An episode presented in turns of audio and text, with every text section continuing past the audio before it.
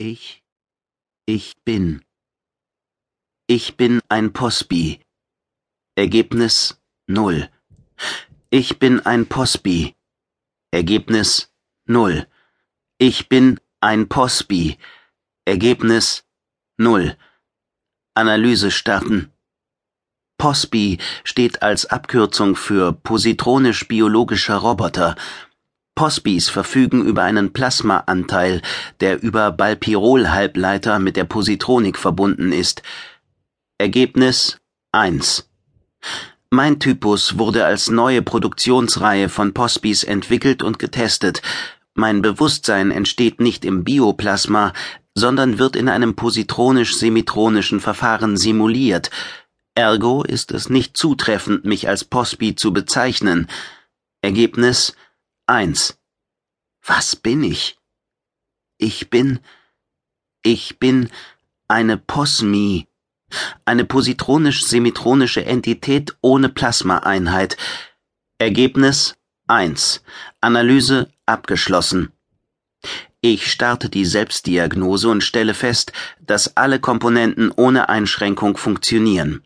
Das optionale Modul Überwachen und Abhören lasse ich vorläufig deaktiviert und überprüfe meine grundsätzliche Bauweise. Das Endoskelett gehört zur Modellreihe Humanoid, Größe 165 cm, Schulterbreite 41 cm. Die neu entwickelte Biomolplasthülle entspricht dem Völkermodell Raionen, Geschlechtszugehörigkeit weiblich. Ich wähle aus meiner Datenbank im Subkapitel Völker die Sprach- und Verhaltensmuster der Rayonen und aktiviere sie. Dabei entdecke ich eine weitere, neu entwickelte Komponente, die direkt mit meinem Kommunikationsmodul verbunden ist. Das EMOT-Organ. Die rayonische Kommunikation basiert auf einer Kombination aus Lauten, Gesten und der Visualisierung von Gefühlszuständen mittels EMOT-Organ. Relative Anteile 64% gesprochene Sprache, 11% Gestik, 11% olfaktorisches und 14% Visualisierung. Um mein künstliches EMOT-Organ einer Kontrolle zu unterziehen, aktiviere ich mein optionales Modul, das mir die Möglichkeit gibt, nicht nur die Umgebung, sondern auch mein Äußeres zu beobachten. Das Emot sitzt oberhalb der Nase und gleicht einer Membrandichtung aus blauem Kunststoff. Ich simuliere die Regung Zuneigung. Das Emot verfärbt sich golden. Ich wechsle auf Panik, worauf das Emot in einem strahlenden Gelb flackert. Bei Wut kräuselt sich das Organ leicht und nimmt eine violette Färbung an. Kannst du das Ding auch Regenbogenfarben machen? fragt eine piepsige Stimme.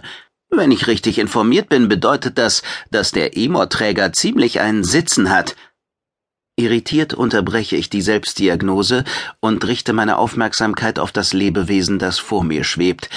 Es ist knapp einen Meter groß, mit einem dichten, braun gemaserten Pelz bedeckt und trägt einen maßgefertigten Serun. Meine Erkennungsroutine identifiziert das Wesen als Mausbiber Guki, ursprünglicher Eigenname Plofre, parapsychische Begabungen, Telekinese, Telepathie, Teleportation, ausgestattet mit einem Zellaktivator, der ihm potenzielle biologische Unsterblichkeit verleiht. Hallo Guki, sage ich. Hallo Posby, sagt Guki. Ich hab dich aufgeweckt. Du bist für einen Einsatz vorgesehen. Ich erkenne, dass sich mein Emot zu einem missbilligenden Graublau verfärbt. Ich bin eine positronisch-semitronische Entität ohne Plasmaanteil und bevorzuge die Bezeichnung Posmi als Gattungsbezeichnung, sage ich.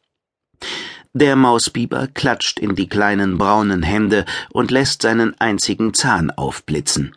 Eine Posmi, piepst er. Zugleich originell, treffend und ein wenig verschroben, wie ich es bei einer künstlichen Intelligenz liebe. Aber ich muss dir leider sagen, dass du in der Besatzungsliste als Posby geführt wirst. Er kneift die Knopfaugen zusammen und tippt sich mit einem Finger an die schwarz glänzende Nase. Aber weißt du was? Wenn es mit der neuen Typenbezeichnung nicht klappt, werde ich dir einen Vornamen geben, und da du so schöne goldene Onrionen, pardon,